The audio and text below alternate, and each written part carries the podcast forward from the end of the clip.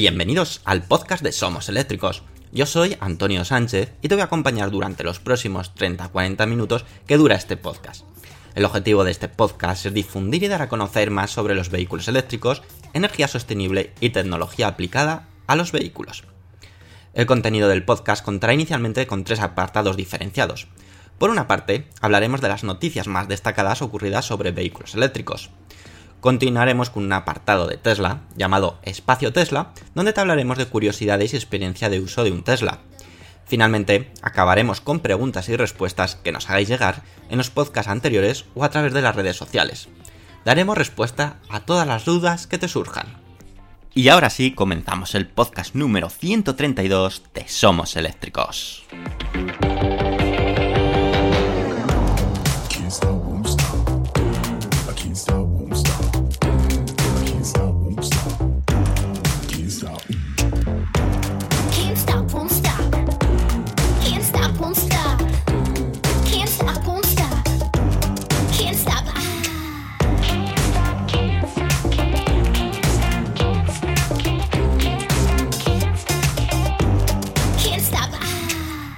Muy buenas y bienvenidos a otra entrega del podcast oficial de SomosEléctricos.com. Como todas las semanas estamos aquí y esta semana ya os adelantamos que iba a haber muchísimas presentaciones, muchísimas novedades de coches que se iban a presentar en el salón de Shanghai de 2021 y la verdad es que no ha defraudado.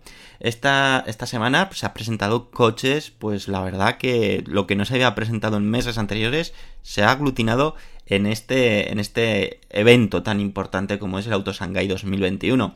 Uno de los ejemplos es Mercedes-Benz EQB, donde también ya sabéis que anteriormente en, aprovechando también el evento, se presentó el Mercedes-Benz EQS que ya os hablamos en el anterior podcast. Por lo tanto, si no habéis escuchado el anterior podcast y queréis conocer todos los detalles del EQS, os recomiendo que os vayáis al podcast anterior, al capítulo 131. Este EQB se suma pues a la ya empieza a ser larga lista de coches eléctricos de Mercedes-Benz al menos presentados, como puede ser el EQA, que es el segundo coche compacto totalmente eléctrico de la gama eléctrica EQ de Mercedes-Benz.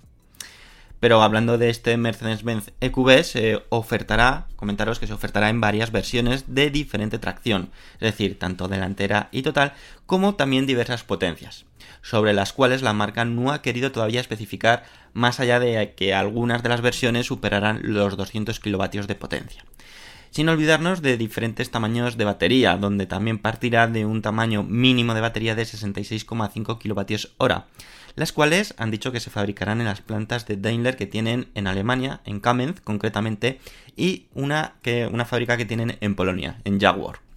El nuevo EQB tiene una autonomía homologada de 419 km bajo el ciclo WLTP, pero el propio fabricante, el propio Mercedes-Benz, ha anunciado que tienen previsto lanzar una versión más adelante con una autonomía todavía muchísimo más grande, muchísimo, eh, con muchísimos más kilómetros que poder hacer que con estos 419 kilómetros bajo el ciclo WLTP, que quizás a algunos se nos queda algo corto.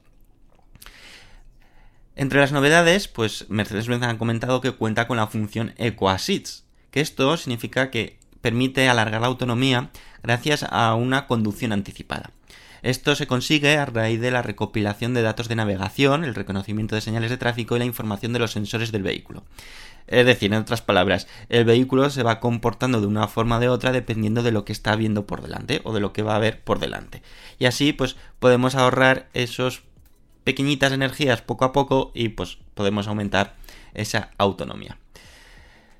A su vez, la denominada por la marca por Mercedes-Benz la navegación con inteligencia eléctrica asegura que la batería de alto voltaje se lleve a una temperatura de carga óptima antes de una parada de carga planificada.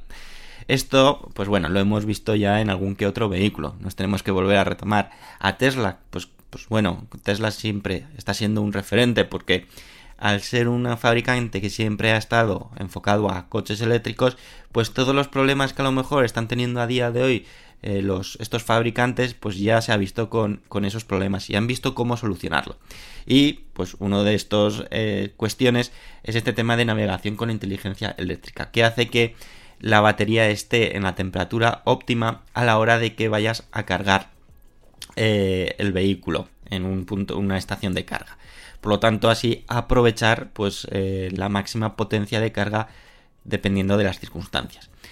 Eso sí, por el momento Mercedes-Benz ha dicho que la potencia más rápida de, con la mayor potencia que podrá cargar este EQB será de hasta 100 kilovatios. No es lo más potente que hemos visto actualmente, pero bueno, aún así, en datos de, minutos, pues indica que se podrá cargar desde el 10 al 80% en tan solo 30 minutos. Como ya se supo antes de su presentación, se trata pues también de un vehículo con capacidad para 7 plazas, algo que puede ser un atractivo para muchísima gente, y que lo hace posible gracias a una tercera fila con dos asientos que pueden ser utilizados por personas de hasta 1,65 metros de altura, pudiendo utilizarse también para instalar allí asientos para niños. Pues esto nos recuerda pues un poquito, pues de nuevo, al Tesla Model Y de 7 plazas. Respecto a las dimensiones, estamos ante un coche de 4,68 metros de largo, 1,83 metros de ancho y 1,66 metros de alto. Todo ello con una distancia entre ejes de 2,82 metros, que lo hace posible gracias a ese interior que, es realmente amplio para el tamaño del coche que es. Una de las ventajas que tienen los vehículos eléctricos es que eh, el habitáculo interior suele ser más amplio que los coches de combustión, porque hay componentes que no tienen que estar dentro de, ello, como por ejemplo el eje de transmisión o el túnel de transmisión. La capacidad del maletero, algo que también pues, es muy importante para muchísima gente, es de 495 litros, que se puede llegar hasta los 1710 litros para eh, eh, si se abaten los asientos traseros. Y luego, para la capacidad de 7 plazas, la capacidad del maletero se disminuye un poquito, es de 465 litros, pero luego se aumenta hasta los 1620 litros si eh, se, se abaten los asientos. Respecto a la estética, pues bueno, la verdad es que no es un coche rompedor, no es un coche que a lo mejor nos sorprenda estéticamente. Han intentado mantener un poquito esa estética pues que estamos viendo en todos los coches 100% eléctricos de la marca y el propio eh, Gordon Wagner, que es el jefe de diseño del grupo Daimler, dijo lo siguiente al respecto. Con el nuevo EQB hemos creado un subeléctrico icónico que toma la herencia de nuestros vehículos todoterreno de caja y la transforma en el futuro. Combinamos la significativa silueta cuadrada con elementos futuristas, como el frontal de paneles negros, para crear extraordinario aspecto del vehículo. Bueno, eso ya, como sabéis, el diseño pues va un poquito a gusto de cada uno. A mí personalmente no es un diseño que me haya llamado excesivamente la atención. Tenéis fotos en nuestra página web por si queréis verlo y en nuestro programa de Eléctricos TV también tenéis eh, Bueno, en el último Eléctricos TV podéis ver el coche en movimiento por si queréis eh, tener más datos al respecto. Este nuevo Mercedes BCQB en la versión europea será el primer vehículo de producción totalmente eléctrico que se fabrique en la planta húngara de Kexkemet. Para el mercado chino será fabricado en Pekín a través de BBAC, que es la empresa conjunta que tiene Daimler y Bike Group. Bike Group es un grupo muy importante en China, donde hemos visto como incluso otros fabricantes también están tirando de ellos para que puedan fabricar coches eléctricos.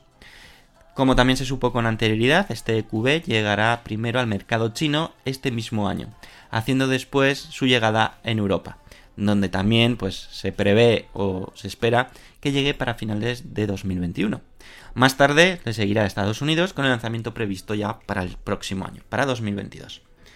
La verdad es que este nuevo integrante de la familia de Q viene a complementar una gama actualmente compuesta, pues por, como decimos ya, bastantes coches eléctricos, como por ejemplo el EQC, el EQB, el crossover EQA, el recientemente presentado EQS y que pues eh, hace que la estrategia que tenía planificada Mercedes para que en 2022 tenga al menos 6 vehículos eléctricos en el mercado pues puedan ser una realidad y creemos que van por el buen camino, ¿verdad? Yo creo que sí. Van por el buen camino, al menos en comprometerse en lanzar esos seis coches eléctricos. Veremos a ver eh, si luego, pues, el resultado merece la pena o no, o todavía tendrán que ajustar muchísimas cosas para estar a la altura de la competencia. Y como estamos hablando de coches alemanes, ¿qué os parece? Pues si seguimos hablando de coches alemanes. En este caso, os vamos a hablar en, la siguiente sección del Audi A6 e-tron Concept que ha sido presentado y que, bueno, parece ser que va a ser otro giro de tuerca más en la era eléctrica para Audi. Te lo voy a contar nada, en unos segundos.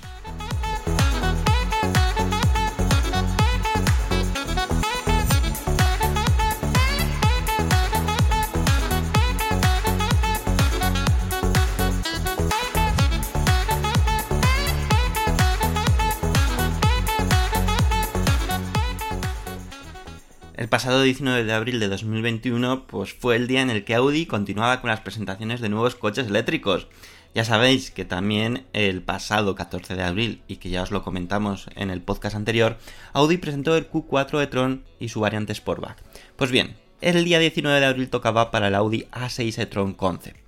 Y sí, la palabra concept quizás ha empañado muchísimo el evento como tal. Y además, pues que eh, uno de los grandes atractivos de la presentación pues era conocer el diseño, ya que al tratarse de un concept pues nos dejaba esa duda de si realmente luego va a ser un coche 100% de producción o no. Pero esas fotos que fueron filtradas días antes de la presentación pues nos dejó con una mm, situación agridulce de ya ir a la presentación sabiendo un poquito al menos el diseño. Aún así, es cierto que en la presentación se han dado a conocer algunos datos de prestaciones que se desconocían, pero que sí que eran fácil de adivinar o presagiar, pues por lo que estaba haciendo eh, Audi en los otros vehículos eléctricos. Aún así, si os parece, vamos a detallarlo para que conozcáis más información sobre este Audi A6 e-tron Concept, que tiene un diseño bastante moderno y que supondrá pues un poquito eh, el diseño de los próximos años de los coches eléctricos de Audi. Lo primero que tenemos que tener en cuenta de que se trata de un concept, es decir, un, un, un prediseño que podrá variar en la versión final de producción, donde se espera que llegue al mercado a lo largo de 2023. Otro dato a tener en cuenta es que el Audi A6 e-tron será el segundo coche eléctrico de Audi que utilice la plataforma PPE. Esta plataforma es una, es una plataforma desarrollada y fabricada en conjunto por Audi y Porsche para ser usada simplemente por ellos para los coches digamos más premium. Y el primer coche que Audi utilice o que se utilice esta plataforma PPE por parte de Audi será el Q6 e-tron. Luego le seguirá, como decimos, el Audi A6 e-tron. El Audi A6 e-tron se trata de una de las berlinas de mayor tamaño dentro de la marca, solo superado por el imponente Audi A8. Y en esta versión concept, pues no iba a ser menos. Las dimensiones eh, que han sido facilitadas por fabricantes sobre este concept son de 4,96 metros de largo, 1,96 metros de ancho y 1,44 metros de alto. Otro aspecto muy importante es el coeficiente aerodinámico de esta berlina, que es de tan solo 0,22, acercándose muchísimo pues a lo que ha logrado Mercedes con el Mercedes-Benz EQS, que es de tan solo 0,20 0,20 eh, es su coeficiente aerodinámico y que lo sitúa como el coche de fabricación en serie con menor resistencia al aire. Así que esta Audi también ha hecho un trabajo excepcional. El sistema eléctrico de Audi A6 e-tron será de 800 voltios. ¿Y esto qué significa? Pues que tendrá capacidad de cargar a potencias de hasta 270 kilovatios. Es decir, pues que podrá cargar en apenas 10 minutos lo suficiente para hacer 300 kilómetros de autonomía. Ya estamos entrando en unas cifras, en unos valores, en unos tiempos muy, muy interesantes y que 10 minutos ya no es absolutamente nada, es que no da tiempo ni a tomarse un café. Y si lo pasamos en, datos o en, en, porcentajes de batería, Audi ha indicado que cargar la batería del 5% al 80% tan solo requerirá de 25 minutos. Audi apostará por montar una batería de una capacidad de 100 kWh y asegurando de esta forma poder realizar más de 700 km bajo el ciclo WLTP. Es cierto que todavía estamos en una fase muy temprana, es pronto para saber si realmente serán esos los datos o no, pero bueno, al menos el concept sí que está pensado para ello y que eh, esperamos que, luego en la versión de producción se cumpla.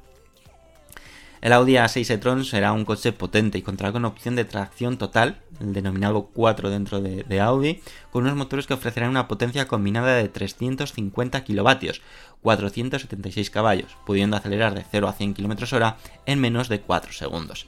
Yo aquí sospecho también de que Audi pues posteriormente lancé una versión RS o versión S del Audi A6 e-tron. Ya sabéis que la nomenclatura RS la quiere mantener Audi en los coches eléctricos y va a estar destinada pues a esos coches más potentes o a esas versiones dentro de los modelos pues con, más potencia. Por lo tanto, si este anuncio de que contará eh, en su versión normal con 476 caballos de potencia, no me quiero imaginar en su modelo RS hasta qué potencia llegaremos. Superará los 500 caballos seguramente y a lo mejor se acerca a los 600-700 caballos. La verdad es que la era eléctrica en este aspecto es apasionante porque eh, aparte de ofrecer todas las ventajas eh, medioambientales, por decirlo de alguna forma, pues ofrece, digamos, un rendimiento superior a los de combustión y que se consiguen eh, potencias con, con muchísimo menos precio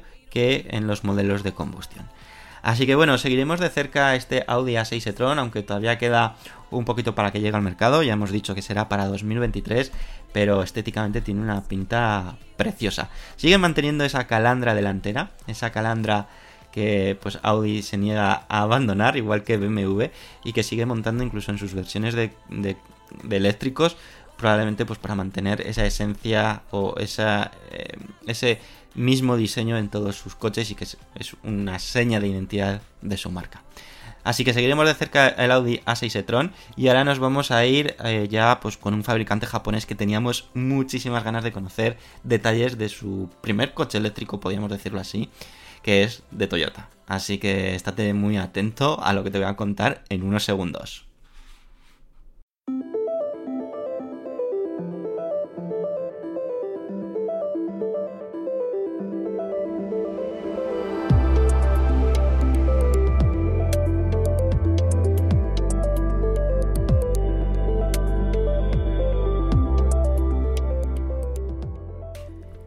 El mismo día que Audi presentó el A6 e-tron Concept que os hemos comentado hace unos segundos, pues también Toyota tuvo su presentación. Era un día importante pues para el sector de la automoción, especialmente para Toyota, el gran fabricante japonés que eh, por fin ha presentado su primera creación 100% eléctrica, un subeléctrico bajo el nombre de Toyota BZ4X. Recordar que la nomenclatura BZ ya os informamos anteriormente, pues no sé si en podcast, pero seguro en somoseléctricos.com, de que era la nomenclatura que iba a utilizar Toyota para identificar a los coches suyos 100% eléctricos y parece ser que ha cumplido. Eh, Toyota ha sido uno de los fabricantes pues, que más polémica ha levantado sobre los coches o sobre la movilidad 100% eléctrica. Siempre ha sido muy reacio a ello, a pesar de que pues, es sorprendente como uno de los fabricantes pioneros en coches híbridos se oponga tanto a este tipo de tecnología. Eh, puede haber intereses de que en su momento hizo una gran inversión en desarrollar coches híbridos que tan de moda puso el propio fabricante, Toyota, y que eh, tiene que seguir pues mm, exprimiendo esa leche lo máximo posible pues para que sea una operación, por decirlo de alguna forma, rentable. Es cierto, eh, y aunque a lo mejor algunos me decís, oye, pero es que Toyota ya tiene algún coche eléctrico, 100% eléctrico, eh, en China. Sí, tiene un... En China se ha visto, digamos, medio obligado a lanzar coches eléctricos, pues porque el mercado chino está apostando muy fuerte por el vehículo eléctrico y si no sabía que perdía su cuota de mercado. Sin embargo, para el resto de países, este Toyota BZ4X va a ser el primer coche 100% eléctrico que Toyota comercialice. Vamos a hacer un repaso a esto que nos ofrece este Toyota BZ4, BZ4X, es complicado decirlo, ¿eh? BZ4X a pesar de que se trata de un concept. Aquí otra vez mm, ha sido una pena que sea un concept y ya no sea un coche de producción 100%. Aún así tenemos la esperanza de eh, que finalmente sea un coche de producción y sea lo más parecido a lo que nos ha mostrado Toyota. Lo primero que tenemos que destacar es que Toyota ha querido jugar en cuanto al diseño exterior pues bajo seguro. No vemos una gran revolución o ruptura con el diseño actual. Más bien se trata de una evolución apostando por dar sutiles esos sutiles toques futuristas pues que ya estamos más o menos acostumbrados, tanto en el uso de las luces traseras, eh, todo el juego de luces delanteras, etc. Este vehículo es un coche de segmento D, es decir, estamos ante un subeléctrico pues que lo va a convertir en un coche ideal para hacer viajes, meterlos por caminos o simplemente utilizarlo para el día a día en la ciudad. Tenéis eh, pues las pocas fotos que ha facilitado Toyota sobre este vehículo, las tenéis en nuestra página web eh, somoseléctricos.com por si queréis consultarlas. Y algo que sí que tenemos que hacer un énfasis es eh, que en el interior, pues Toyota se ha arriesgado un poquito más, se la ha jugado un poquito más, aunque eso es entre comillas. Se trata de un concept, eso hay que tenerlo en cuenta, ¿vale? Y ha dotado, pues, ya no lo sorprendente, pues de dos pantallas digitales, que es algo que ya vemos que es algo muy común, sino lo sorprendente es el tipo de volante que ha montado Toyota.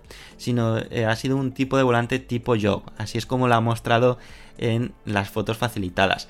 Aunque posteriormente en algunos vídeos que también ha facilitado Toyota hemos visto este vehículo con un volante convencional. El tipo yoke de volante eh, es como si fuese el control de un avión, un poquito parecido, ¿vale? Lo vimos ya en el Tesla Model S y Model X y así os podéis hacer un poco la idea de lo que os estoy hablando. Aún así, la foto en cuestión la tenéis en nuestra página web. Toyota ha aclarado que este diseño de volante es posible gracias a una nueva horquilla de dirección y un nuevo sistema de dirección por cable, que en un principio hace que el control del vehículo sea más directo y mejor. Ahora, pues la verdad, ahí habrá que comprobarlo de verdad, habrá que testarlo de verdad y comprobar, pues lo dicho, si realmente es más cómodo o menos cómodo. Si los fabricantes están empezando a hacer esos pinitos, esas apuestas, probablemente a la larga sea cómodo. Ahora nos puede llamar muchísimo la atención o llamarla de que, joder, si parece más incómodo, pero a lo mejor cuando nos vayamos acostumbrando la cosa cambia y mucho. Un dato muy importante de este Toyota BZ4X es que se fabricará bajo la plataforma específica eléctrica ETNGA, que es una plataforma que se ha sido desarrollada en colaboración con Subaru para sus próximos coches eléctricos y de esta forma aprovechar todas las ventajas y versatilidades que ofrecen este tipo de vehículos. Así que al menos han utilizado una plataforma específica para coches eléctricos, algo muy positivo y no una adaptación como en algunos casos estamos viendo y que la verdad nos no nos molesta, pero joder, nos, nos defrauda un poquito decir, joder, ¿por qué no habéis hecho el trabajo bien desde el principio y no estas adaptaciones que a veces no son de lo más acertado? Y me estaréis preguntando, bueno, ¿y de las prestaciones? Pues bueno, en este punto el fabricante japonés nos ha dejado pues con la miel en los labios. En dicha presentación no ha facilitado ningún tipo de información respecto a su autonomía, tipo de baterías que montará, capacidad de la batería, ni potencia de su motor o motores eléctricos. Tan solo ha dado dos detalles. El primero es que gracias al trabajo conjunto con Subaru, el sistema de tracción total será uno de los más destacados del mercado en este segmento de vehículos. Por otra parte, Toyota ha confirmado que este subeléctrico montará como opción techo solar, el cual podrá cargar la batería mientras esté en movimiento o aparcado gracias a la energía del sol. Eso la verdad que me parece un punto positivo.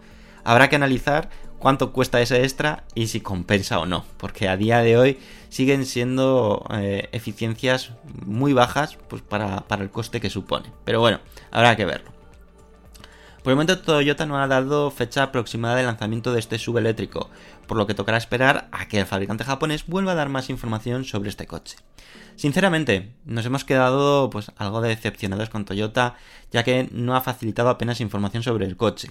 Tan solo unos pequeños detalles y algunas que otras fotos del vehículo y que nos deja pues todavía pues con muchísimas cosas por saber y que, bueno, eso sí, no tengáis ninguna duda, que Somos Eléctricos os lo vamos a traer cada vez que haya alguna información sobre este subeléctrico de Toyota, os lo vamos a informar. Así que os invito a que todos los días hagáis un repaso a nuestra página web para que eh, tengáis pues toda la información al momento, al instante y además así pues nos ayudáis también a seguir creciendo en número de visitas en nuestra página web y que ya como decimos Estamos haciendo un trabajo diario, pues la, verdad, realmente fuerte para que tengáis toda la información actualizada y al momento sobre vehículos eléctricos.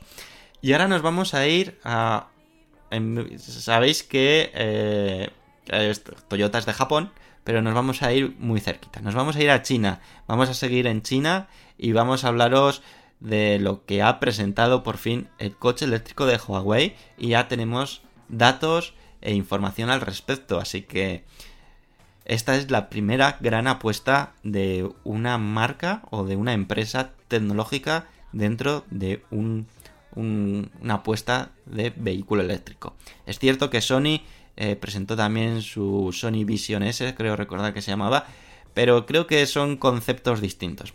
Os lo voy a contar, como digo, en unos segundos.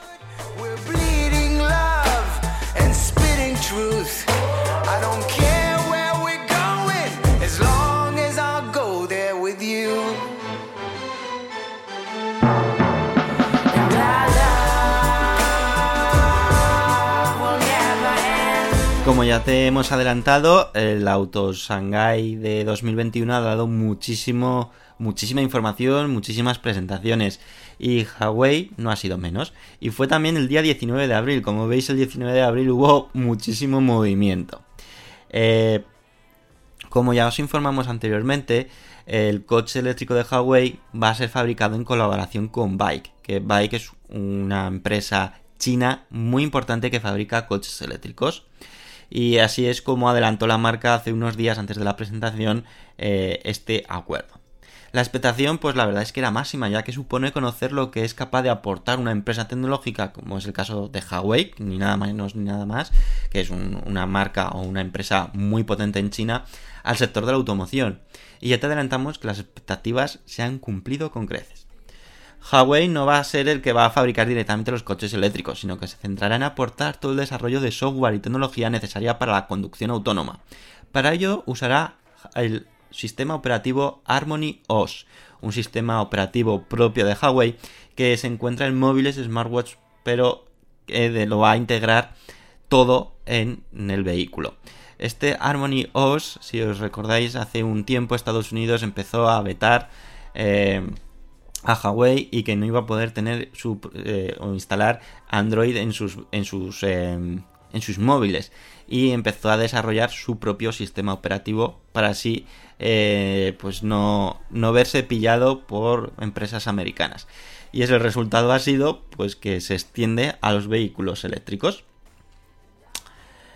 Conducción autónoma, buenas prestaciones y precio atractivo. Estas son las tres premisas en las que ha trabajado Huawei en los últimos años con una inversión de mil millones de dólares para dar como resultado un coche eléctrico muy tecnológico, con unas prestaciones dignas de los coches eléctricos más deseados del momento y un precio ajustado y atractivo para lo que ofrece. Para ello, Huawei y Bike, que es su fabricante, lanzará al mercado dos versiones del AirFox Alpha el denominado Alpha S y Alpha S HI. Algunas de las características del coche eléctrico de Huawei son las siguientes, estar atentos.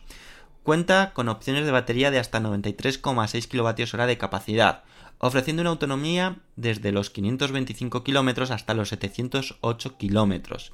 Eso sí, bajo el ciclo NDC, que es el que se usa en China y por desgracia es uno de los eh, ciclos de homologación pues menos realistas. Por lo tanto, habrá que restar algunos, algunos cuantos kilómetros esa estimación de autonomía que ha facilitado el fabricante. Otra cualidad es su potencia de carga, y es que en apenas 15 minutos podrá cargarse la batería del AirFox Alpha S. Además integrará opción de carga inalámbrica, permitiendo de esta forma cargar la batería del coche sin tener que conectar ningún cable, siempre y cuando pues, te sitúes debajo de un cargador inalámbrico. La capacidad de conducción autónoma será de nivel 3, siendo uno de los primeros coches en lograr este nivel de autonomía, y será gracias al uso del radar LIDAR y el software desarrollado por Huawei. En nuestra página web, en somoseléctricos.com, tenemos un vídeo donde se ve el vehículo pues, eh, haciendo pruebas de conducción autónoma. Tampoco podemos olvidar la enorme pantalla que lleva en su interior, una pantalla de 20,3 pulgadas que estará presente en el vehículo y que tendrá una resolución 4K. Respecto al timing de lanzamiento y venta, se espera que a lo largo de 2021 se comercialice en China, con unos precios que rondará desde los 32.100 euros para la versión más básica y llegando a los 54.800 euros para la versión más completa. Es importante matizar que Huawei no solo va a fabricar sus coches en colaboración con BAE, sino que ofrecerá toda esta tecnología que ha estado desarrollando a otros fabricantes del sector de automoción que lo deseen. Digamos que se va a convertir en un proveedor tecnológico muy importante dentro del sector de la automoción. Veremos si tiene su hueco o no tiene su hueco, o a lo mejor otros fabricantes son más reacios a, a meter tecnología de Huawei en sus vehículos. Pero este primer aproximamiento, esta primera aproximación con el vehículo, el Arfox Alpha, pues digamos que va a ser un buen termómetro de todo lo que es capaz de hacer Huawei y a lo mejor otros fabricantes se fijan en él y aprovechan toda esa tecnología pues para, para aplicarla. Estaremos, como digo, muy atentos en el momento que se empiece a conocer más información. De momento las expectativas se han cumplido y habrá que verlo, pues como decimos, en acción para poder juzgar al 100%. Y ahora sí, ya acabamos estas cuatro noticias que creo que han sido las más interesantes, más importantes dentro de, este, eh, de esta semana. Y nos vamos ya sin perder más minutos al espacio Tesla, porque tengo que hablaros de algo de nuevo interesante dentro de Tesla y especialmente afecta al Tesla Model 3. Así que te lo cuento. Nada, déjame respirar un poquito y te lo cuento ya.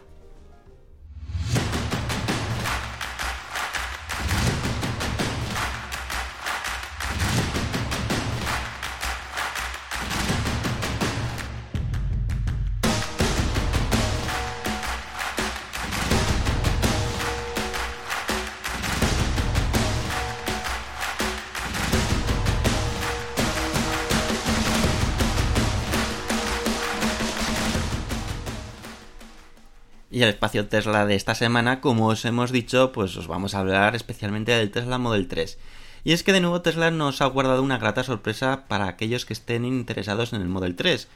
La verdad es que este modelo es el coche referencia para Tesla, aunque el Tesla Model Y va ganando cada vez más eh, puntos y más posiciones en la tabla para que a lo mejor pueda hacer eh, ese cambio de tendencia y que el Tesla Model Y termine convirtiéndose el coche eléctrico más vendido del mundo. Pero bueno, para eso todavía queda muchísimo tiempo y ahora nos vamos a centrar en Tesla Model 3. Como es algo habitual, Tesla pues no ha realizado ningún tipo de comunicado ni aviso a través de las redes sociales de este nuevo cambio. Un cambio que creemos que es bastante significativa y que, y que podría ser muy buena publicidad incluso para ellos y ya, sé que os estoy dejando con la intriga. Pues bueno, el cambio, el cambio en cuestión afecta a que la autonomía del Tesla Model 3 Gran Autonomía, también conocido como Long Range, ahora muestra una autonomía de 614 kilómetros bajo el ciclo WLTP. Cuando hace tan solo unos días la autonomía que marcaba este modelo y versión era de 580 kilómetros. Esto significa que se ha ganado 34 kilómetros extras y probablemente os estéis preguntando, ¿y cómo lo han hecho si el coche es el mismo? Pues bueno, al no haber confirmación oficial por parte de Tesla, tan solo nos podemos basar en suposiciones. Por una parte podemos pensar que los nuevos Model 3 están montando otro tipo de batería más eficiente y que permite de esta forma aumentar esos kilómetros extras. Otra opción puede ser por el software que monten estas unidades, una nueva versión que hace que el coche en conjunto sea más eficiente. Otra posibilidad puede ser que algunos pequeños detalles estéticos o aerodinámicos se hayan modificado, aunque yo me yo creo que va más la cosa hacia cambios de software que otra cosa.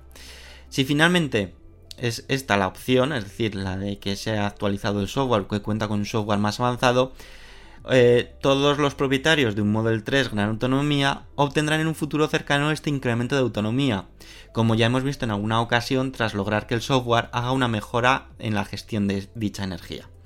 Además, un dato muy importante es que el Tesla Model 3 Gran Autonomía en Long Range entra dentro de las ayudas del Plan Moves 3, ya que su precio con IVA es de 52.390 euros, es decir, no supera el límite de 45.000 euros sin IVA, por lo que sin duda alguna es una excelente opción para aquellos que todavía pues estéis indecisos de dar el paso primero a los vehículos eléctricos y luego pues quizás a dar el paso a un coche Tesla. Ya estamos hablando de una autonomía de 614 kilómetros. Es una auténtica barbaridad. Sabemos que no son 614 kilómetros reales, pero con esa autonomía te asegura que puedas hacer 550, 560 kilómetros sin ningún tipo de problema. Y a un precio, pues que realmente bastante contenido si lo comparamos con otras opciones eléctricas.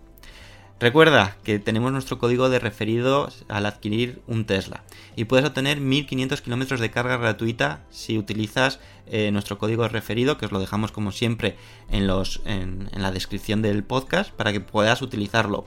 Y que bueno, nunca viene nada mal tener 1500 kilómetros de carga gratuita en los Superchargers para esos primeros viajes que hagas, que ya te aseguro que van a ser muy, muy placenteros. Pero si os parece, aunque esta ha sido la gran novedad en el Tesla Model 3 Long Range, vamos a hacer un repaso de las otras versiones que hay disponibles. La otra opción disponible del Model 3 es la versión más económica y básica, que es la de autonomía Standard Plus, que ofrece una autonomía de 448 km bajo el ciclo WLTP y tiene un precio de partida de 45.990 euros que como ya os decimos, os, hablamos en el anterior podcast y en el anterior, que creo que me colé, eh, pues eh, con el plan Moves su precio está ya por debajo de los 40.000 eh, euros.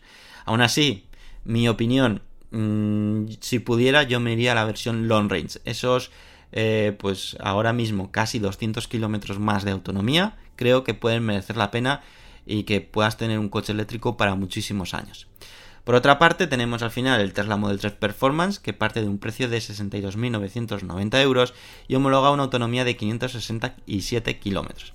En este sí que yo ya veo mm, pues un poco absurdo optar por esta opción a no ser que quieras pues un coche realmente potente y rápido porque primero no te vas a poder eh, acoger a las ayudas del plan Moves 3 que son hasta 7.000 euros que no está nada mal y luego, pues bueno, mm, su autonomía es algo menor que la de long range, es mayor que la básica, pero ya la diferencia de precio, pues como veis, son unos 10.000 euros de diferencia respecto a la long range, que pasan a ser hasta 17.000 euros de diferencia si eh, nos acogemos al Moves. Por lo tanto, ahí tengo ya mis más dudas de si sería la, la mejor opción. Yo creo que no. La mejor opción, la más equilibrada a día de hoy, la long range, la de gran autonomía.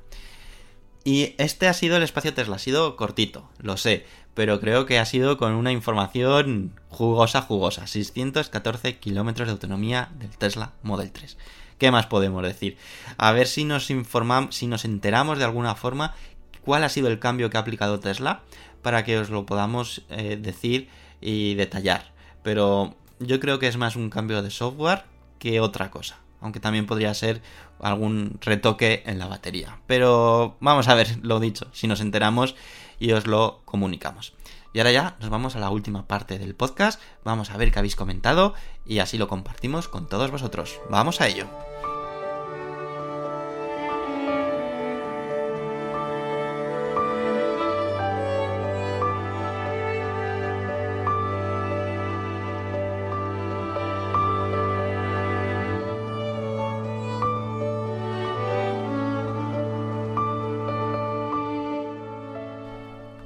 Vamos a ver qué habéis comentado en el anterior podcast, que habéis sido unos cuantos y se agradece muchísimo. Primero de ellos, Antonio, que dice, he observado en el vídeo del Mercedes-Benz EQS que mostráis en vuestra página web somoseléctricos.com que las ruedas traseras giran al salir del punto de carga, una funcionalidad que puede resultar muy útil. Me recuerda a un deportivo, el ZX300 de Nissan, que adquirí hace unos 30 años, que giraban las ruedas traseras para facilitar el trazado de las curvas a partir de una determinada velocidad. Es cierto, yo también me fijé en ese, en ese detalle y se ve en el vídeo cómo giran las ruedas traseras pues para facilitar tener más radio de giro. Muy, muy buena observadora, Antonio. María Pilar Alonso Lozano nos dice, hasta el 2040 quedan muchos años para la prohibición de la venta de coches de combustión. Aún así pienso que nos puede, eh, que nos puede afectar más pronto que tarde, en el precio de venta de nuestros actuales coches diésel. Sí, todavía queda mucho, pero yo también coincido que quizás eh, mm, la venta de coches diésel pues eh, cada vez va a ser más barato porque em, a no ser que tengas una necesidad acuciante, poca gente va quizás a comprar. Se está creando una incertidumbre a la hora de comprar coches nuevos de qué ha puesto por un híbrido, un híbrido enchufable, un eléctrico total. Eh, el diésel parece ser que ya no entra casi en los planes de casi nadie. Eh, o compro un gasolina y dentro de 2-3 años lo cambio. Bueno, se está creando ese tipo de incertidumbre. Antonio García nos dice, tengo la impresión de que los precios de los coches eléctricos poco a poco se van ajustando, bien por la competencia incipiente que se está generando entre fabricantes o por la disminución de costes de producción, al ser cada vez mayores las series a fabricar. El binomio competencia reducción de costes debería de beneficiar a los usuarios a la hora de adquirir un coche eléctrico con unos precios acordes a nuestros bolsillos. Bueno, yo creo que también coincido plenamente contigo de que eh, es ese binomio. Se está reduciendo costes, por lo tanto, los fabricantes pueden vender coches eléctricos más baratos. También eh, la competencia ya no es lo mismo, por lo tanto, se tienen que ajustar a ver qué es lo que hace la competencia. Y luego, pues, eh, las ayudas del plan MOVES, en este caso, por ejemplo, pues bueno, pueden igualar esas diferencias de precios que por sí solo ya se están empezando a acercar y aproximar. Lo único, pues todas las ayudas bienvenidas sean y sobre todo hemos visto en algunos casos que ya los coches eléctricos están saliendo más baratos que sus homólogos de combustión, contando con el plan MOVES, ¿eh? sin contar el plan MOVES. Todavía queda un poquito, pero nos estamos acercando. Emilio J. Fernández Rey nos dice, si algo es difícil explicar y aplicar es que algo se está haciendo mal. Hablando sobre el MOVES 3. Gracias a los intereses propuestas de Mercedes y el grupo Volkswagen parece que el mercado se va moviendo. Cada vez más opciones más interesantes y con un mejor precio. Tesla, por su parte, mueve ficha y baja sus precios fantástico. Nos acercamos, si no estamos ya, como bien indicabas, a la paridad de precios entre coches eléctricos y coches de combustión. Ya solo queda que no haya que irse a modelos eléctricos de 300-400 km WLTP para igualar precios con sus homólogos de combustión, algo que seguro llegará más pronto que tarde. Muchas gracias y enhorabuena por el programa. Bueno, pues yo creo que estamos todos un poco enfocados a eso, estamos viendo ese cambio de tendencia, a ese eh, acercamiento de precios y sí, a ver si esos coches eléctricos de gran autonomía que están teniendo, de que no solamente sean coches de 300, 400 kilómetros como bien indicas, pues eh, son los que también empiezan a bajar de precios, que como estamos viendo ya hay algunos, Tesla está siendo el que más está ajustando precios, está llegando a precios muy atractivos, muy interesantes y que con autonomías y potencias pues de, de otro mundo. Benito Grilla Medina nos dice, el plan Moves 3 me parece una buena ayuda a la hora de comprar un vehículo eléctrico, pero lo que realmente sería una ayuda 100% real sería que eliminasen el IVA de estos productos. De momento el precio de los vehículos eléctricos no baja, no hay alternativa para comprar algo barato y que se amoldee a la realidad de cualquier español. Más importante aún que las ayudas y el precio de los vehículos eléctricos son los puntos de carga. Debería de haber una propuesta de ley para que las gasolineras estén obligadas a tener, por lo menos, la mitad de puntos de carga que de surtidores. También, para facilitar la instalación de puntos de carga, se tendría que eliminar la potencia contratada, algo que creo que solo existe en España, el sitio con la electricidad más cara del mundo. Bueno, creo que has hecho una exposición perfecta. El tema de obligar a estaciones a instalar puntos de carga, creo que hubo un momento que se estuvo contemplando, incluso se, se aprobó, pero luego se tuvieron que echar atrás porque estaban obligando a determinadas estaciones, no eran a todas, pues instalar eh, puntos de carga y, y bueno, pero sí, digamos que todo va, va unido. Es decir, en el momento de que tengamos una puntos de carga, una red de puntos de carga de calidad, pues será más fácil viajar. Al ser más fácil viajar, la gente apostará por el vehículo eléctrico aunque sea un poco más caro. Al haber más demanda, los precios irán bajando. Es todo un poco una cadena que eh, con las ayudas, pues digamos que se, se está intentando promover. Luego también coincido que uno de los eh, grandes ayudas sería eliminar el IVA y que o tener un IVA reducido sería digamos la mejor ayuda que podríamos tener pero por desgracia yo en España lo veo poco posible por el mero hecho de que entonces el gobierno no recaudaría y ya sabemos en estos casos cómo es la situación Televerde nos dice, estaba leyendo el artículo y me parece sumamente desactualizado. Vale, esto hace referencia a... Eh, vale, me he ido, un segundito. Eh, DTM2GU dice lo siguiente. He visto este artículo sobre híbridos enchufables y la verdad es que también da que pensar. Él los defiende como un paso intermedio a la movilidad eléctrica que para el día a día sería más sostenible que la obligación de pasar directamente al vehículo 100% eléctrico. ¿Qué te parece a ti este artículo? Y nos deja el enlace. Eh, luego Televerde contesta, estaba leyendo el artículo y me parece sumamente desactualizado.